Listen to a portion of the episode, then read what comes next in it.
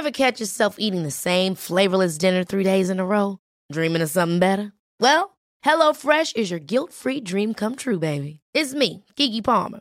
Let's wake up those taste buds with hot, juicy pecan-crusted chicken or garlic butter shrimp scampi.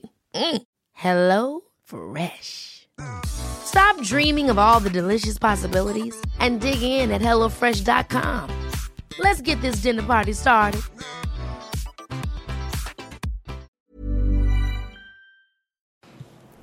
Buenos días, buenas tardes, dependiendo de la parte del mundo donde nos escuchemos. Hoy tengo el honor, el privilegio de tener primero aquí a Jesus Jesús Naranjo. Hola, ¿cómo estás? Bienvenido. Muchas gracias. Y también tengo aquí de invitada, bueno, yo no tengo de invitada, venimos de invitados los dos, a la doctora Alicia López, que ella es coordinadora del área de epidemiología en Cristus Mugarza. Hola, ¿qué tal? Buenas tardes, ¿cómo estamos? Cristus Muguerza, que es el sistema de salud más importante en el norte de México. Así es, orgullosamente. Y tú eres del área de... Yo soy del área de comunicación. Ok. Entonces, ahorita traemos bastante trabajo con todo este tema de la epidemia del COVID-19 y pues trabajamos en conjunto con, con, la doctora Alicia mano a mano para este tema tan importante. Y estamos aquí, doctora, por la relevancia, la importancia de que vengan los mensajes desde una institución eh, seria, grande, eh, como Cristus Muguerza, en esta época de tanta desinformación. Sí, yo creo que una de las cosas que tenemos como prioridad en nuestro grupo es informar a la población en general e informar eh, a, también al ambiente médico, pero principalmente la población, uh -huh. de que una de, de, de, las principales cosas a cero de, los, de las estrategias a emplear es que no tengan miedo y disminuir el pánico y la cantidad de, de estas famosas fake news que circulan por, por las redes sociales. Entonces sí tenemos, es uno de los grandes esfuerzos que tenemos en el grupo de, de informar de manera veraz y, y, en el momento adecuado a, a las personas, a la Doctor, población. Tú eres especialista. Yo tengo una especialidad en medicina interna y una subespecialidad en infectología. Entonces, ¿hiciste el medicina normal? Hice medicina, medicina normal, interna, medicina interna. Y luego infectología. Y luego infectología, así es. Ok. Entonces, las opiniones que van a venir de aquí no son inventadas como las que le llegan a mi mamá en el WhatsApp, Jesus. No, las que le manda la tía, la vecina, eh, que lo leyó y que dice que la fuente es la OMS, pero pues la OMS nunca lo publicó, entonces no. Sí, sí la cierto. información del día de hoy no, no es así. Una cosa es eh, muy fácil en la actualidad que tenemos tantas redes sociales y que tenemos WhatsApp, es muy sencillo poder eh, crear un mensaje para causar pánico. Entonces, una recomendación es siempre buscar la referencia y realmente saber que esa información es verídica, de, todo lo que nos llega en realidad, no solamente de, de coronavirus y, y, toda esta situación, pues de todo, no hay que verificar que la información que leamos sea, sea, sea buena. Yo empezaría con algo, los veo muy calmados y no sé si eso es bueno o eso es malo. ¿Estamos en situación crítica o cómo, cómo está la situación al momento con el coronavirus? Mira, este problema viene desde hace un par de meses, empezó en China, como, como hemos sabido, y mucha de la experiencia que, que se ha visto en China y en Italia y en Europa, pues nos ha llegado a nosotros.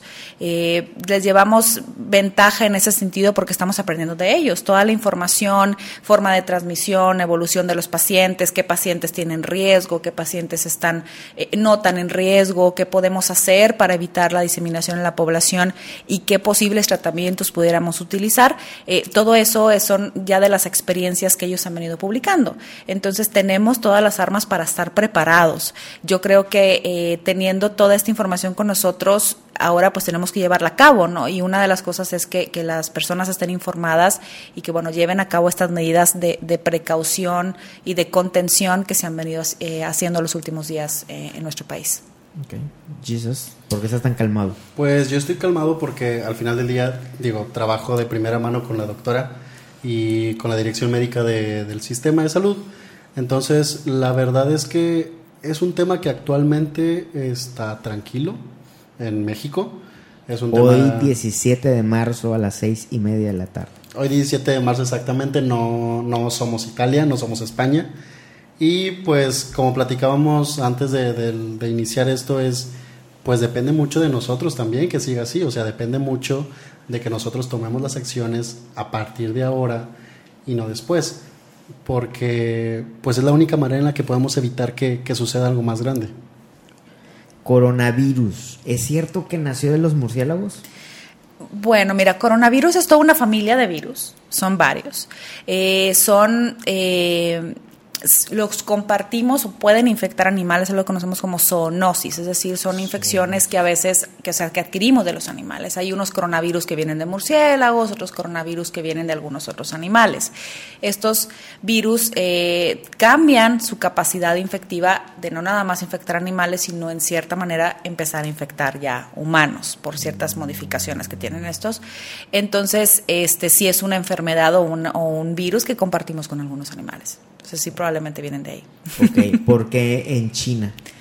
Y, híjole, bueno, hay varias teorías. Este, bueno, una de las principales es de dónde salió la enfermedad, que es de uno de los, de los mercados donde se consumen algunos alimentos que pudieran ser portadores. Los wet markets, ¿no? Que le dicen los mercados eh, Así es. que tienen animales ahí fue donde ahí fue donde se documentó este mercado eh, finalmente se cierra días después este y ahí fue cuando empieza toda la historia el ¿no? problema es que hay miles de esos mercados en Asia Así es. Y de hecho, bueno, hace que fue 2003, 2002 hubo otra otra gran problema con otro coronavirus, el famoso SARS. Este ese que- también era coronavirus eh, Es un coronavirus también. y por qué a ese le decíamos SARS y no coronavirus y por qué este sí Es coronavirus que coronavirus es toda una familia. y este tiene un nombre específico. El, el, ajá, el virus se llama SARS-CoV-2, el de hoy. El de hoy. Porque es, pues, exactamente, porque ocasiona un supe síndrome similar a lo que pasaba con el SARS de que vimos de hace muchos años, o sea, no mucho, bueno, 2002, 2003. Entonces, eh, y, y hay otro que, que se vio más recientemente en Medio Oriente, que es el famoso MERS. MERS-CoV. Todos son coronavirus. y qué es el COVID-19 El COVID-19 es la enfermedad que ocasiona el, el virus. Son nomenclatura. vaya. sería algo así como el VIH y el SIDA Bueno, no, ahí estamos hablando de otra cosa, porque el VIH es el nombre del virus, virus de inmunodeficiencia humana, y el SIDA es ya el, el síndrome causado por la infección, síndrome de inmunodeficiencia adquirida. en este caso el, el nombre de este coronavirus el SARS-CoV-2 COV-2, ese es el nombre es del el virus. Sí. y lo que te ocasiona es el COVID-19 COVID-19, o sea, que es es esta como una enfermedad. influenza grave. Es, es exactamente un cuadro respiratorio que puede ir desde casos muy leves, fiebre, este, tos, un cuadro que se puede manejar en casa, un paciente estable, hasta cuadros graves que llegan al hospital o llegan a terapia intensiva con neumonías, eh, pues críticas que ponen al paciente en mal estado. O sea, ese es el, ese es el, el vaya, el, el abanico o el, el espectro de enfermedad que nos puede dar, este, en este caso, eh, coronavirus, vaya, o cualquiera de las otras. E- y es, es lo que sucede con muchas neumonías virales o muchos padecimientos virales respiratorios que son frecuentes en esta época. Oye, doctora, ¿y se, sale- se le salió de la mano de las manos a los chinos? Bueno, es ¿O era que es, es una enfermedad nueva. Entonces, cuando tienes tú una enfermedad nueva, tienes que, este, primero no la conoces, no sabes cómo actuar, no sabes qué esperar, no sabes de qué manera se va a contagiar. Ellos lo que dijeron en, en- en diciembre fue, oye, ¿sabes qué? Tenemos pacientes que se están poniendo muy mal, que tienen neumonías y no sabemos qué es. O sea, al momento ellos creían que era una influenza normal. Probablemente lo pensaron en ese momento y vieron, y sabes que pues no, no, no es influenza. Entonces empezaron a revisar y dicen, ah, pues oye, pues, se, se están poniendo mal, son neumonías, es algo nuevo, hasta que pues le metieron ahí toda, toda la máquina y vieron que se trataba de un coronavirus nuevo, por así decirlo. Entonces ahí lo que hace la- el Departamento de Salud de cada país pues tiene la responsabilidad de notificarlo eh, y, de tomar cartas en el asunto para evitar que esto se vaya diseminando. Entonces, ¿qué pasa?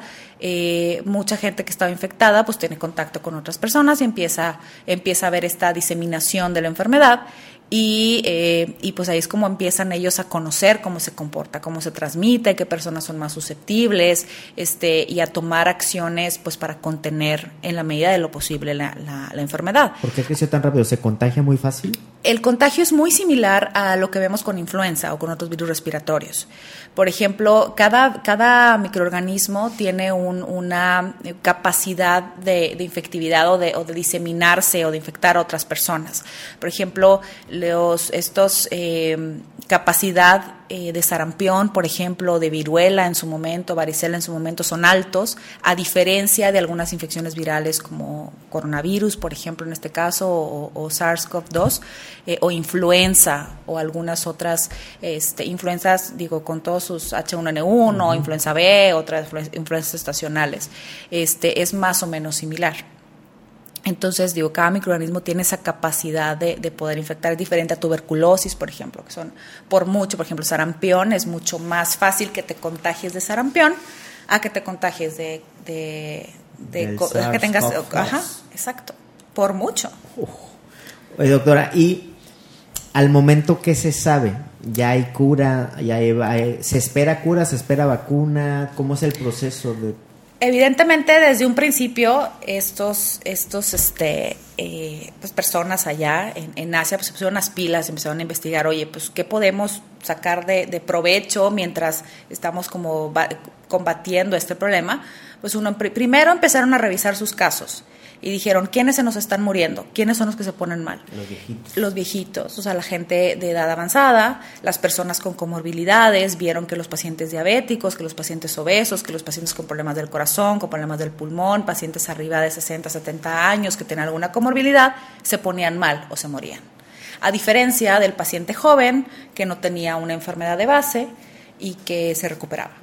Eso fue lo que vieron. Entonces nos dicen, oye, pues ahí les va el problema, pero tengan en cuenta que hay que cuidar pues a la población que se pone mal. Entonces eh, una de las, de las cosas es también que hemos aprendido de ellos es eso. O sea, se van a los pacientes que se ponen mal, las personas que se ponen mal o que se complican, son las que tienen comorbilidades o tienen algún factor de riesgo para ponerse malo, para, eh, para complicarse durante la evolución de la enfermedad. A diferencia de un paciente joven, hay casos que probablemente eh, en unos cinco días, seis días, el paciente mejore a recuperar por completo su salud.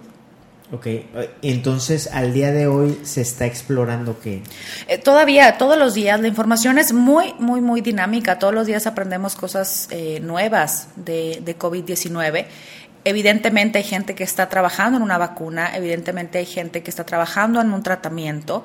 Eh, hay tratamientos que se les ha proporcionado a los pacientes con algunos antiinflamatorios, algunos medicamentos que utilizamos para eh, tratamiento de VIH, antirretrovirales, se les ha proporcionado a, los pacientes muy graves y, y esa información tenemos hasta ahorita. Evidentemente hay otros, otras moléculas corriendo como tratamiento antiviral contra coronavirus y contra eh, y una vacuna. Pero ahí va el detalle importante. Hace años, en el 2009, pues tuvimos influenza H1N1, el problema inicial fue aquí en México, fue un problema grande, nos de cuenta que éramos los chinos de esa época nosotros, haz de cuenta. ¿Y qué pasa? Sale la vacuna en un par de meses, bastante rápido para lo acostumbrado, y ahorita cuánta gente no se quiere poner la vacuna te asustas ahorita y en unos años ya pues se te olvida. Digo, hay hasta movimientos para no ponerse vacunas de sarampión. No, ese es otro tema que podemos tocar otro día en otro podcast. Tuiteó ayer Elon Musk de que deberíamos probar la hidroxicloroquina. ¿Qué es eso? La hidroxicloroquina.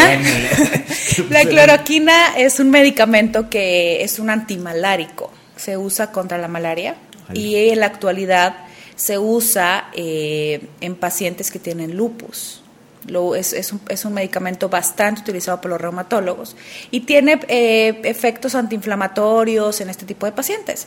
Entonces, ¿qué se ha visto en COVID-19 y estos, y estos medicamentos? Que ha disminuido eh, la aparición de síntomas graves, ha mejorado la evolución de los pacientes, no un impacto franco en la mortalidad, porque para eso necesitas como unos estudios con más pacientes y con más, peso y más tiempo, pero eh, ha visto, se ha visto que, que pudiera ser de beneficio.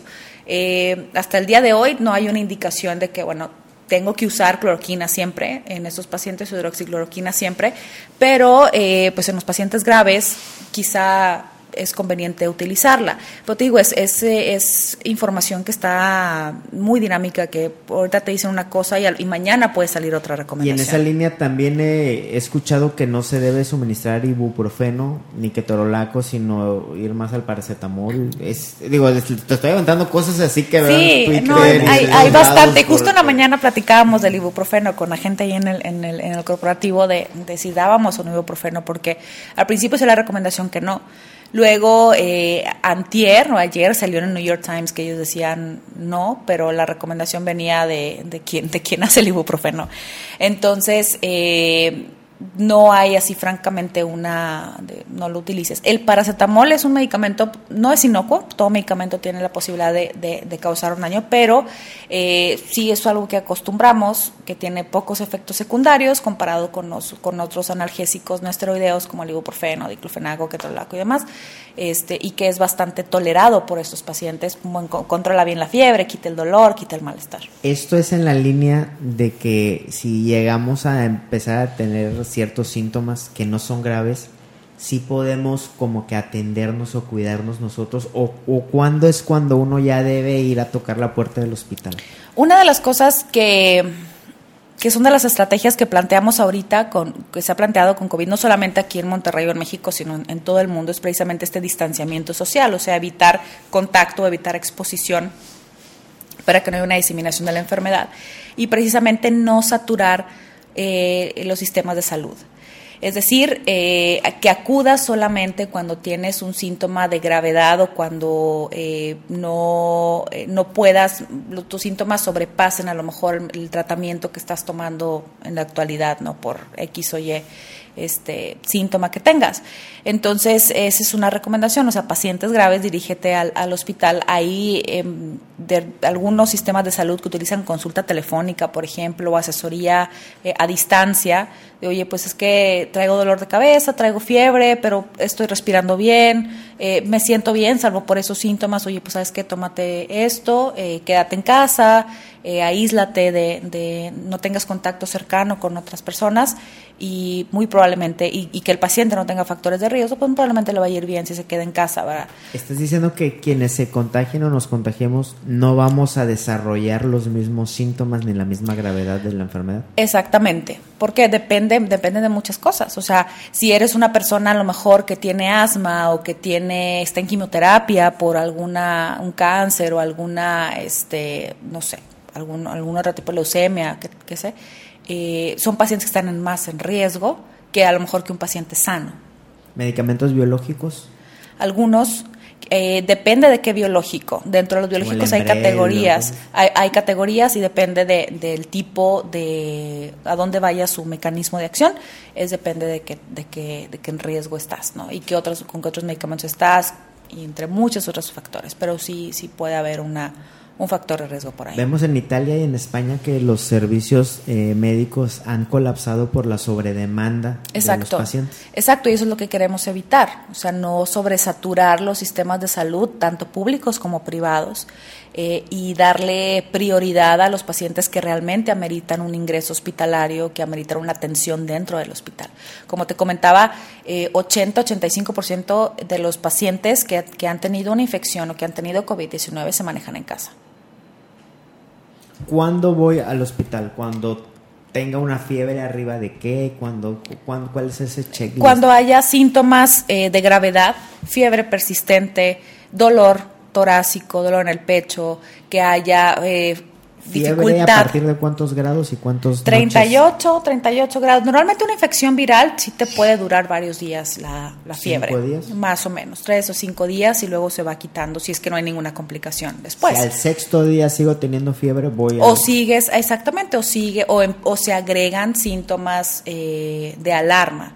Por ejemplo, si tú me preguntas por teléfono y sabes qué, me duele la garganta, tuve ahorita 38.3, pero estoy comiendo, estoy yendo al baño, solamente me siento mal o siento el malestar cuando tengo fiebre, cuando sea, en ciertos momentos digo, oye, pues sabes qué, pues tómate este, un analgésico, un antigripal y vemos cómo evolucionas. Al siguiente día, oye, pues te sientes mejor, pues sigues con tu tratamiento. Pero ¿qué pasa si yo te hago esa recomendación y al siguiente día me dices, oye, ¿sabes qué? Me falta el aire, me duele el pecho, Ahí, estoy tosiendo lánzate. y pues vente al hospital.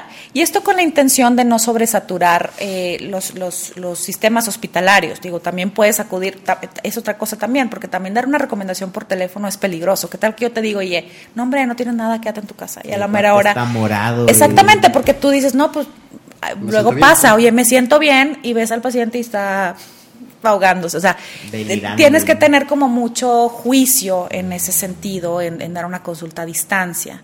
Por eso la recomendación es, es buscar asistencia médica cuando hay síntomas. Y en la medida de todo esto, eh, procurar pues no saturar los servicios de salud. Ay, doctora, he escuchado eh, las dos. Digo, y estas preguntas no responden en un orden cronológico ni de. es Tú, de- échale. bueno, no importa. Es que he escuchado las dos, version- dos versiones o dos historias diferentes. Una historia eh, nos eh, cuenta que podemos detener la propagación o la infección en el país. Y otra historia dice que es inevitable. Que, que el virus como quiera va a llegar al X por ciento de la población. Lo único, al único que le apostamos es a alargar la curva o a, o a que sea en mayor tiempo. ¿Cómo es eso? Bueno, lo que sucede, hay un artículo reciente que luego han andado circulando ahí en Twitter las gráficas de aplanar la curva. No sé si has visto este, Sí, este sí, hashtag, sí. ¿no? De, de flatten the curve o algo así. Y bueno, eso significa que eh, al momento de que tú tienes el aislamiento de, de las personas, pues bueno, haces que menos personas estén expuestas al, al momento de convivir. ¿Sí me explico más o menos? Claro. Entonces, una de las estrategias es esa. Oye, ¿sabes qué? Si tengo yo una infección respiratoria, en este caso tengo COVID-19, estoy estable, tengo fiebre, pero no tengo ningún dato alarmante o ninguna indicación de quedarme en el hospital, pues me voy a mi casa, tomo mi tratamiento, este, vigilo complicaciones y no expongo a más población. ¿Por qué? Porque como te comentaba, no es lo mismo que tengas este, una población, eh, por ejemplo, una mortalidad, por decirte un número, porcentaje, y se infecten 100 personas a que se te infecten 100 millones. O sea, ese porcentaje pues es proporcional. Es porque mucha gente, ay no, pues al principio se, se ha hablado de una mortalidad de 3, 4%. En Pues es muy Italia, poquita, dices tú, es muy poquita. 5%, 4%, pero cuando la pasas a, a números crudos, pues sí es, sí es importante. Entonces, mientras menos personas tengas con el problema, pues evidentemente menos personas se van a complicar. Y eso es lo que estamos buscando. Y eso va a permitir que sistemas de salud como el Cristus puedan atender a las personas. Exactamente, nosotros eh, desde hace pues ya meses estamos preparados porque era algo que se veía venir. ¿Estamos de acuerdo? Entonces, eh, el grupo en ese sentido estamos preparados para atender las necesidades de la población, como cualquier otro sistema de salud aquí en, en el país. Eh, sin embargo, pues también eso depende mucho de, la- de- de cómo la población responda a las medidas de contención. O sea, si ahorita el gobierno te está diciendo quédate en tu casa, no salgas, si estás enfermo no tengas contacto con alguien, con, con demás personas, por ejemplo, eh, comunícate, eh, si estás muy grave acude al hospital o acude a tu médico, al consultorio. Este, pues son cosas que tenemos que hacer. Pero luego pasa que, bueno, pues se suspenden clases, las personas hacen home office y demás, y luego los ves este, en la calle. Pues no está bien. Es algo que pasó en Italia, como me contaba un amigo que cerraron las escuelas, pero los chavos se iban a pasear en la noche y el gobierno les dijo, oye, pues si te estamos cerrando las escuelas para que te quedes en tu casa. ¿no? Exacto, y hay unas medidas extremas. Me está platicando alguien en, en España que si te ven en la calle y no vas ni al súper ni a como cosas muy Que la básicas, policía te regresa. te ponen una multa si, si, lo, si reincides, entonces este, sí son medidas pues, extremas, pero funcionan. Porque también pasa lo siguiente, eh, dicen, oye, pues es que es muy exagerado, todos los casos tenemos, todos los casos que tenemos en el país son casos importados hoy.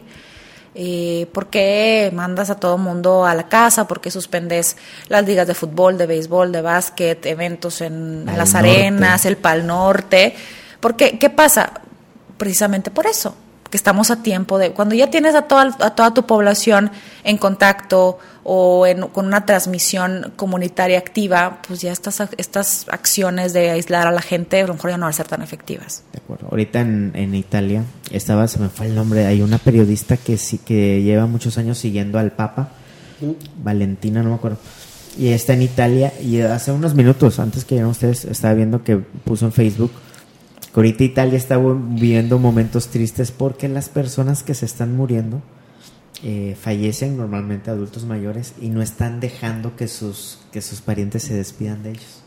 Claro. Pues No sí. los es- dice, o sea, ya cuando nos llegamos a ese tipo de historias, o sea, lo que estás diciendo, doctor, es que tenemos la oportunidad de anticiparnos a ese tipo de... Si seguimos las recomendaciones, sí.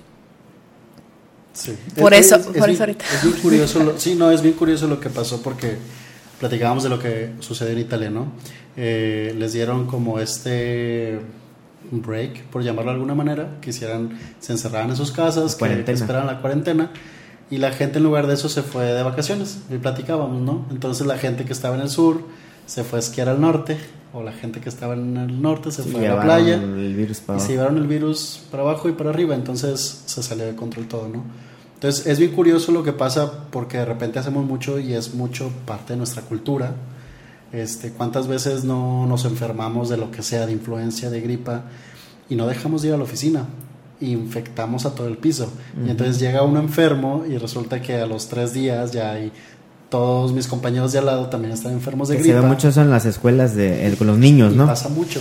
Entonces, lo que decía ahorita la doctora, pues bueno, es un tiempo en el que sigue las recomendaciones, quédate en tu casa, evita el contacto mínimo o redúcelo al mínimo y pues no lo tomes como vacaciones, porque el, mismo secretario ese de, de Educación Pública, Esteban Moctezuma, decía, no, son vacaciones. O sea, es un tiempo para que el niño esté en la casa, la mamá esté en la casa y el niño esté pues protegido, tranquilo, porque lo que decíamos, a lo mejor a la mamá, a lo mejor al niño no le va a pasar mucho, pero a las personas que estén a su alrededor, sí, y al final del día lo que hablábamos, ¿no? Es un tema de, de cómo permitir que los sistemas de salud estén listos para atender, a las personas que lo necesitan cuando lo necesiten. Con el tiempo, con el tiempo. debido, Ajá, ¿no? Así es. Entonces sí, sí es un tema bastante, bastante complicado y del cual tenemos bastante responsabilidad. Pregunta, ¿alguien que se infectó, se recuperó? Uno, ya no se puede volver a enfermar del, del- del- de este coronavirus. Y dos, este, ya no vuelve a tener síntomas, puede seguir contagiando. Esas son preguntas que todavía no tenemos una respuesta con seguridad, porque no hemos, no tenemos la evidencia para decir sí ¿En o no por completo. Así O es. sea, se está estudiando eso al momento. Exactamente, porque apenas te digo, apenas van saliendo, se están recuperando las personas o se están ¿Cuánto tiempo tardan en recuperarse? Aproximadamente hay, hay diferentes eh, referencias. Hay gente que dice, sabes que a los 14 días eh, se- ya no hay peligro de contagiar a alguien, o sea, alguien que está enfermo de, de poder diseminar a alguien mal de enfermedad. Pero hay otras también referencias que te dicen que hasta tres semanas o más. Ah, sí. Entonces no hay así como una, una, un este, una, un Un punto de corte. Pasa con influenza, por ejemplo, influenza, eh, una persona este, que no tiene alguna comorbilidad, no tiene una enfermedad de base, normalmente eh, tú esperas que con tratamiento o sin tratamiento y recuperación eh, dejen de transmitir o dejen de, de detectarse el virus en, en sus secreciones este, nasales y demás en cierto tiempo. Pero se ha demostrado también, por ejemplo, pacientes inmunocomprometidos que están en quimioterapia, que están en trasplante, etcétera, puede tardar más en, en- a lo mejor se recuperan ellos los síntomas, pero siguen todavía con esa excreción o shedding viral, le decimos en, se dice en inglés. Shedding viral. Shedding viral, ajá. Exacto, entonces es que no hay una traducción así literal al español, pero eso, eso digo, eso pasa con influenza. A lo mejor en un, en un tiempo sabremos qué pasa con, con, con esta, con este virus ahora. Y también he escuchado muchas versiones que si el, alguien contagiado estornuda en esta mesa, he escuchado que se queda nueve horas, que se queda 20 horas, que se queda un día que el virus se queda en el aire, que te contagias llevarte la mano a la boca, que quede todo ese bombardeo de, información que estamos recibiendo. ¿Qué- qué- ¿Cuál es la verdad? Pasa lo siguiente, mira, eh, a lo que se ha visto ahora, el virus se transmite por gotitas respiratorias. O sea, cuando tú hablas, cuando tú estornudas, cuando tú toses, se puedes, vaya, expulsar ese tipo de gotitas.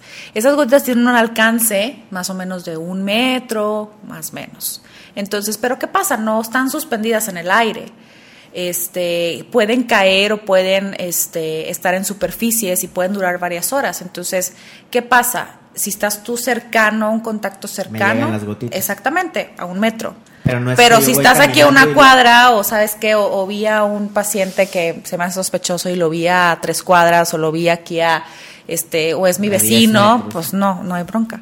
Pero ¿qué pasa, por ejemplo, si yo ahorita vengo y estornudo y toso y todo aquí en la mesa y tú vienes y pones tu computadora y empiezas a trabajar en tu computadora sobre esta mesa y Con luego tocarlo no agarras las manos y luego tocas la cara, pues ahí está el problema. Cuando hablamos de la cara, ¿es el cachete o es, son los labios? Eh, Sí, porque es la Toda la cara. O sea, con yo ponerme la mano infectada en la frente, ya ahí se va a meter. Pues hay una posibilidad, te estás hay contacto directo, ese es contacto directo. ¿Y por qué la cara? ¿Mandé? ¿Por qué la cara? Porque normal, pues ahí tienes vías de entrada, la nariz, la boca.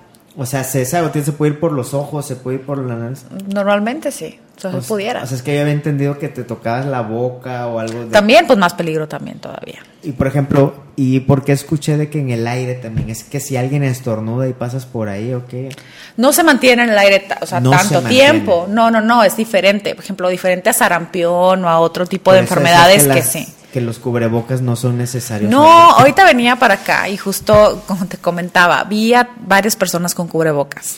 Y hoy en la mañana había otra persona con cubrebocas caminando. Entonces traía el cubrebocas puesto. O traía mal puesto para empezar porque traía cubierta la pura boca. Este, y traía el celular en una mano y la otra mano en la cara. Entonces, pues bueno, no te lavaste las manos, traes el celular en una mano y luego con la otra mano te estás agarrando la cara acomodándote el cubrebocas, pues entonces, aparte el cubrebocas es una herramienta que lo necesitan las personas enfermas. Para que no salga esa saliva. Exactamente, y, y el trabajador de la salud. O sea, imagínate que tú eh, estás enfermo, ¿no? Entonces, ¿qué hacen? ¿Cuál es el protocolo a seguir? Te colocan un cubrebocas, no estornudes, utiliza el codo para estornudar o para toser.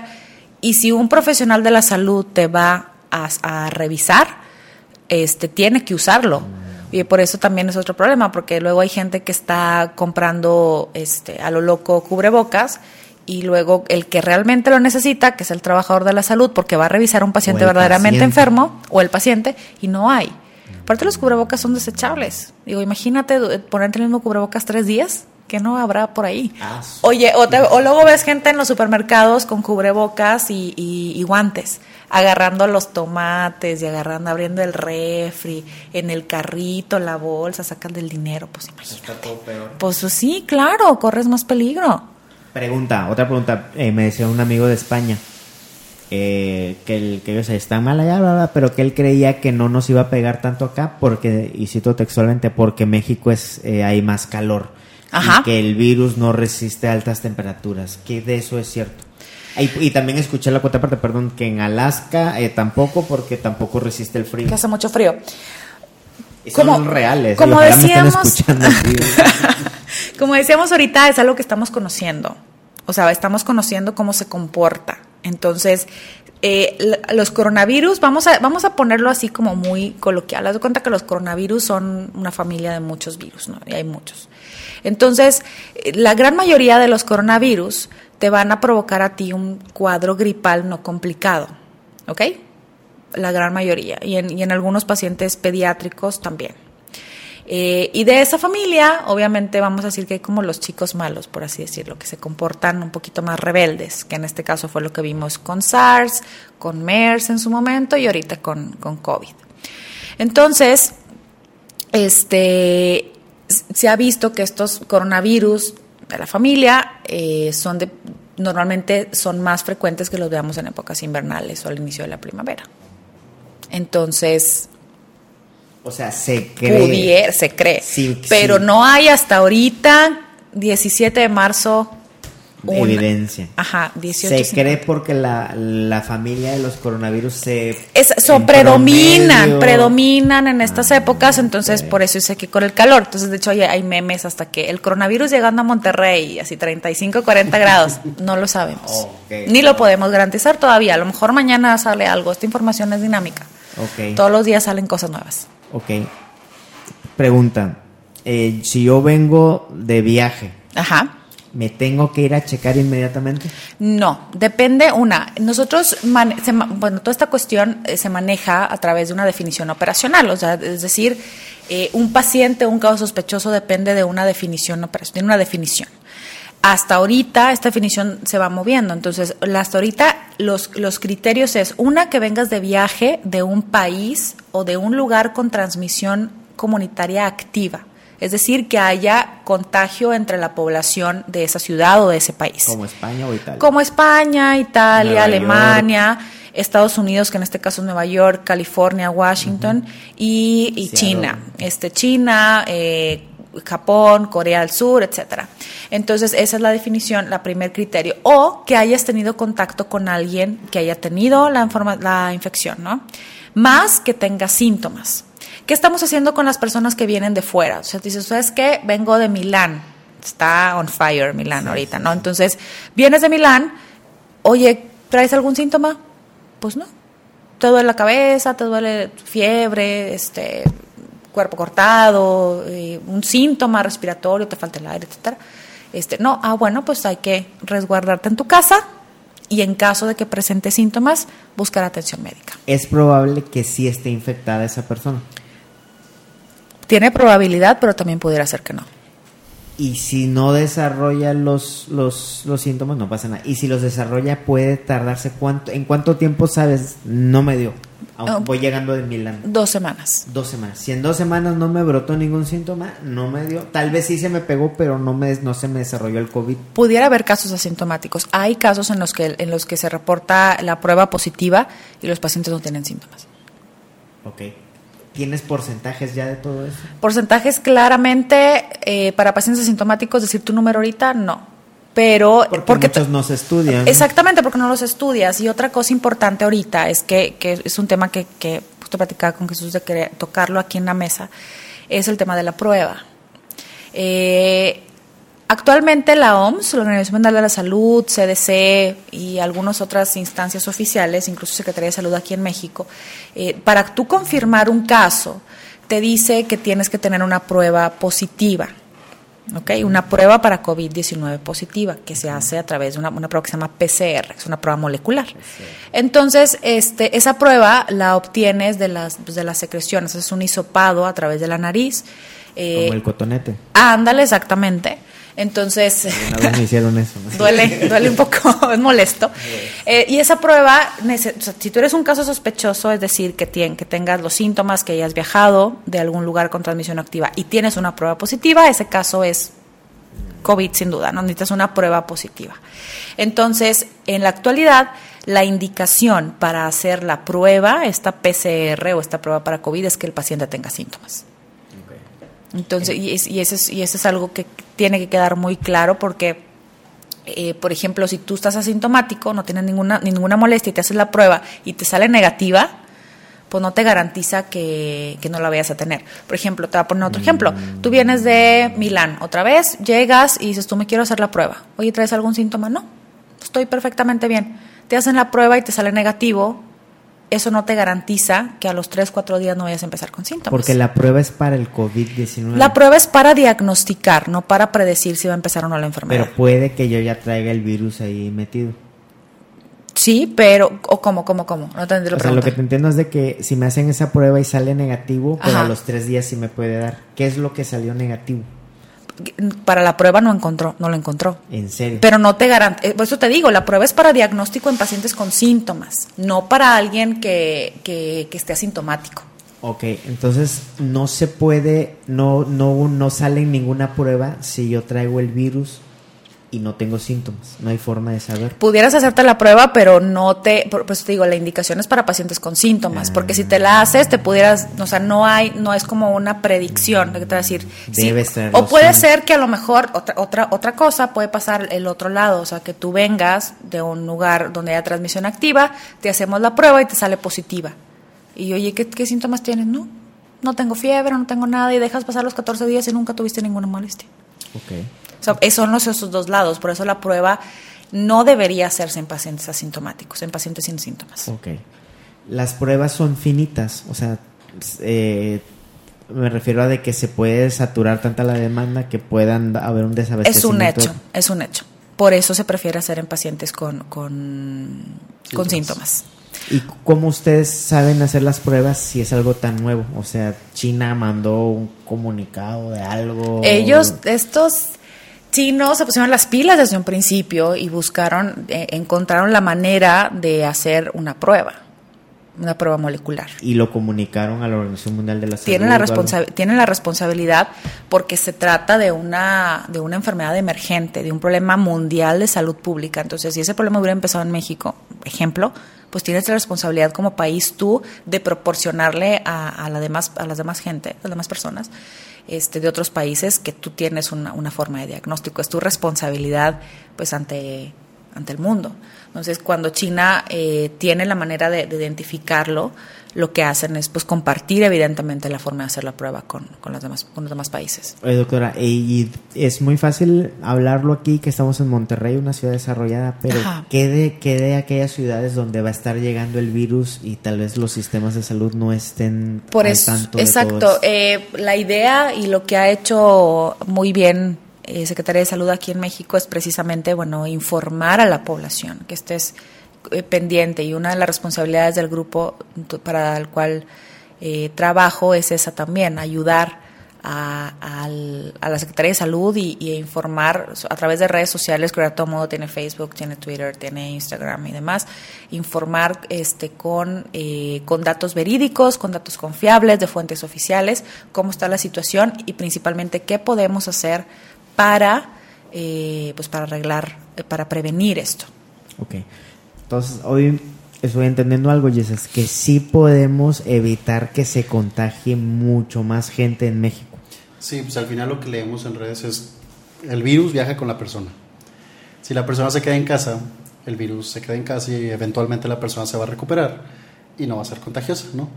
Esa es la importancia del tema ahorita de quedarse en casa, de hacer eso, ese aislamiento preventivo durante 14 días para que tengas o no tengas síntomas este, pues no esparces más el virus. Es decir, lo que decía la doctora, a lo mejor tú no eres, no tienes síntomas, eres asintomático y andas por la vida por todos lados y sin embargo, pues tienes el virus y eres contagioso. Entonces es un riesgo. Entonces, si alguien sabe que viajó, este, que estuvo en contacto con una persona pero no presenta síntomas, lo más importante es aislarte y estar en tu casa y tomar las medidas, eh, las debidas medidas de precaución también, porque no se trata de, también estar en tu casa ya. Tienes que tener ciertas medidas para evitar el contagio con tu familia y que, o con la gente con la que vives y que al final del día esas personas también puedan contagiar a más personas. Y ahí, doctor, también estamos comprando tiempo a que encuentren una vacuna. O sea, ¿cuál es en donde ya se acaba el partido del contra el coronavirus? Pues cuando no haya una transmisión, cuando no cuando dejen, que es lo que le pasó a China hace un par de días, dejaron de aparecer casos nuevos. Ahí ya no se están contagiando pero siguen en cuarentena. Pues ya sigue, o sea, porque siguen esperando que esas personas que son potencialmente contagiosas dejen de serlo. Ok. Entonces, eso es lo que hay que hacer, guardarse en casa, por lo pronto. Y eso es esperar al encontrar la vacuna. Eh, sí, digo, la, la, el, el proceso de hacer una vacuna es complicado, requiere mucho esfuerzo, requiere muchas pruebas, requiere mucho tiempo. Se prueban animales, ¿verdad?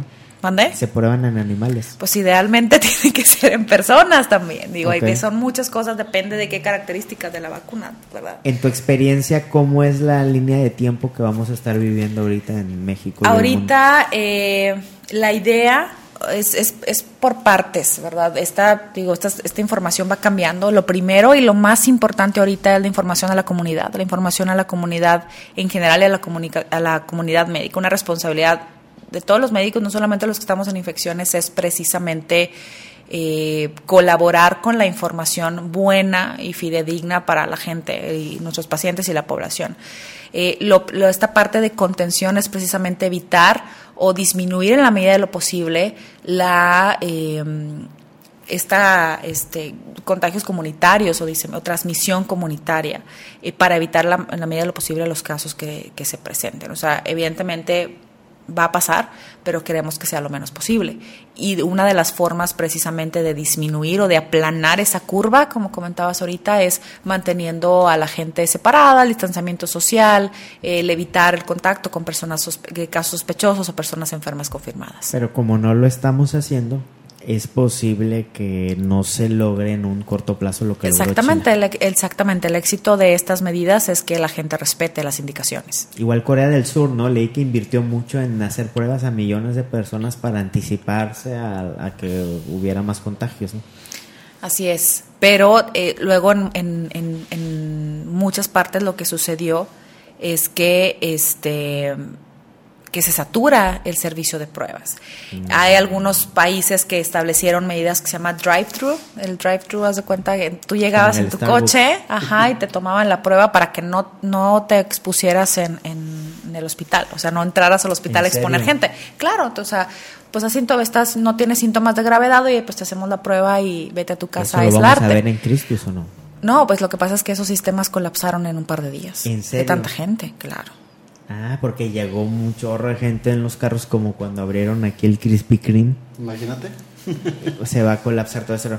¿Qué sigue, doctora? ¿Qué, qué, qué debemos eh, llevarnos? Déjame ver si entendí bien, porque si lo entendí bien, lo entendió toda la demás raza que como yo somos ciudadanos promedios. A ver, platícame. Ahí está.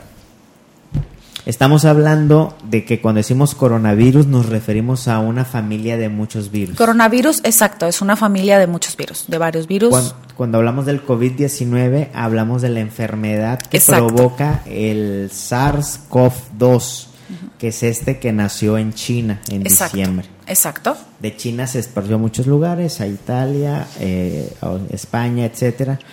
Eh, no toda la gente lo va a desarrollar, si bien entiendo, eh, hay, eh, hay muchas, muchos pacientes o muchos que se contagian van a ser asintomáticos, o sea, nunca se van a enterar ni siquiera que lo Exactamente, porque es- exacto, o sea, mucho, muchos de estos de estas personas que estuvieron expuestas pudieran no haber presentado síntomas O a sea, el pesar de la problema no es traer ese coronavirus, el problema es que te brote. El problema es COVID. manifestarse exactamente. De las personas a las que se les manifiesta, si bien entiendo, como un 80% son cosas muy leves. Exacto, son cuadros muy tranquilos que se pueden manejar de manera ambulatoria. Que se Exactamente. cura con agua, con Tapsin y Netflix. Exacto. Y caldo de son- pollo. Y caldo de pollo. Es el 80%. Sí, afortunadamente. Afortunadamente. Afortunadamente son casos que se manejan de manera ambulatoria este, y que como quiera nuestra responsabilidad como médicos es estar al pendiente de esos casos que no se vayan a complicar, pero la gran mayoría están tranquilos. Como quiera avisarle al doctor cada día cómo Exacto, vas, etcétera. exacto. Luego hay otro 20% en que sí, va, sí requiere que vayan al, al hospital. Que vayan Exactamente, cuando ya aparecen los famosos datos de o las famosas complicaciones. Que en este caso son temperaturas altas durante Temperatura, temperatura alta, que sea difícil manejo, que tengan eh, dolor, Dificultad. do- dificultad respiratoria, que les falte el aire, que sientan este, que, que no les alcanza. Duele este, duele exactamente, do- dolor torácico, dolor en el pecho al respirar, este, que empiecen ya con, con datos que ameriten una visita hospitalaria. Y esto enfocado principalmente en los pacientes potencialmente complicables, que también los comentamos ahorita, pacientes que tienen eh, este, además enfermedades eh, concomitantes, diabetes, hipertensión, problemas del corazón, problemas de los pulmones, pacientes en hemodiálisis, pacientes Esos con son cáncer. los del, los del porcentaje más corto que requieren incluso hospitalización, Exacto. que ya son la terapia intensiva. Exactamente. O hospitalización en, en un, o sea, depende de la gravedad. El paciente que llega a terapia intensiva habitualmente es un Ya paciente que requiere más- exactamente un manejo, es un paciente crítico que requiere apoyo respiratorio a través de un, de un ventilador, este y demás, ¿no? Esos son pacientes que llegan a terapia intensiva. Hay pacientes que a lo mejor se pudieran manejar en, un- en una sala de hospitalización normal y esto depende de las condiciones del paciente. Ok, y a lo que entiendo entonces, por eso los vi tan calmados desde que llegaron, es que más que expone, más que el daño que puede hacer esta enfermedad es, o bueno, sumado al daño que puede hacer este virus, es el tema de los daños colaterales, como la, como la saturación del, del- de las clínicas o de los hospitales. Exacto. de que gente que, que es parte de ese 80% moderado va a estar llegando a- al hospital y le va a estar quitando un lugar a personas del otro 20%. Exacto, porque sucede lo siguiente, eh, eh, los protocolos hasta ahorita en, el, en los hospitales es, por ejemplo, tú llegas como un caso sospechoso y el médico que te revisa, eh, la enfermera que te atiende al inicio cuando llegas al hospital, necesitan trajes o insumos de protección personal, un cubrebocas, una bata, unos guantes para poderte revisar. Entonces, ¿qué pasa? Si empezamos a acudir de manera indiscriminada al hospital, empezamos a gastar este tipo de insumos que no son, no son ilimitados. Que deberían Entonces, estar ¿qué, exactamente. Entonces, ¿qué pasa cuando llega el paciente grave que va a estar en terapia intensiva mucho ocupado, tiempo, no que necesita dos enfermeras, un una persona de terapia respiratoria, necesita este eh, médicos que van y lo visitan, etcétera, eh, nos vamos a quedar sin insumos por atender quizá casos que a lo mejor no requerían una Que visita al hospital. estar viendo Netflix en su casa curándose. Exacto. Entonces, por eso la importancia de educar a la población de que, bueno, quédate en tu casa, tómate un antigripal, tómate un medicamento, si me prese- o sea, o- y, y si, te, si te consideras que tus síntomas son tranquilos, son, est- estás estable, no tienes datos de complicación en ese momento.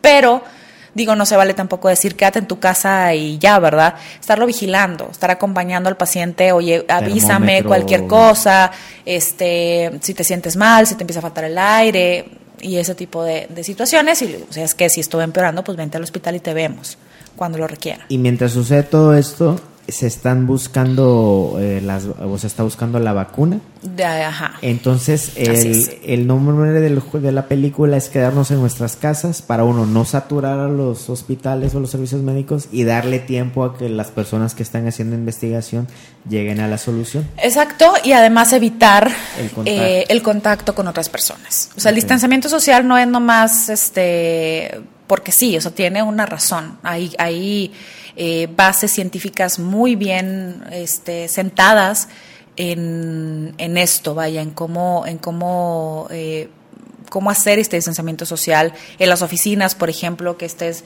este, con una cierta distancia. Por este motivo de las gotitas que te platicaba, eh, te revisan al ingresar a una oficina, por ejemplo, te preguntan, ¿no? ¿tienes síntomas? ¿Tienes fiebre? No, ah, bueno, muy bien. Esas son formas como de hacer un tamizaje a la gente que está en ese momento asintomática y que va a trabajar. Eh, y también, bueno, inculcarles, ¿sabes qué? ¿Traes alguna molestia? Eh, ¿Síntomas en su momento? Pues avísale a tu jefe inmediato para que te manden a tu casa, básicamente. Entonces, es estar al pendiente y vigilando y respetando estas indicaciones que se nos han dado respecto al distanciamiento social. Y esto es precisamente con él, es precisamente la base de, evitar la transmisión. Perfecto. Jesus, ¿qué tanto se parece lo que escuchaste ahorita la doctora a lo que lees en Twitter? Eh, está muy distante. Yo creo que al final del día la información es poder, el conocimiento es poder y creo que a lo largo de, yo creo, estas dos últimas semanas hemos trabajado más eh, fuertemente con todo lo que se dice en redes sociales, eh, sobre todo.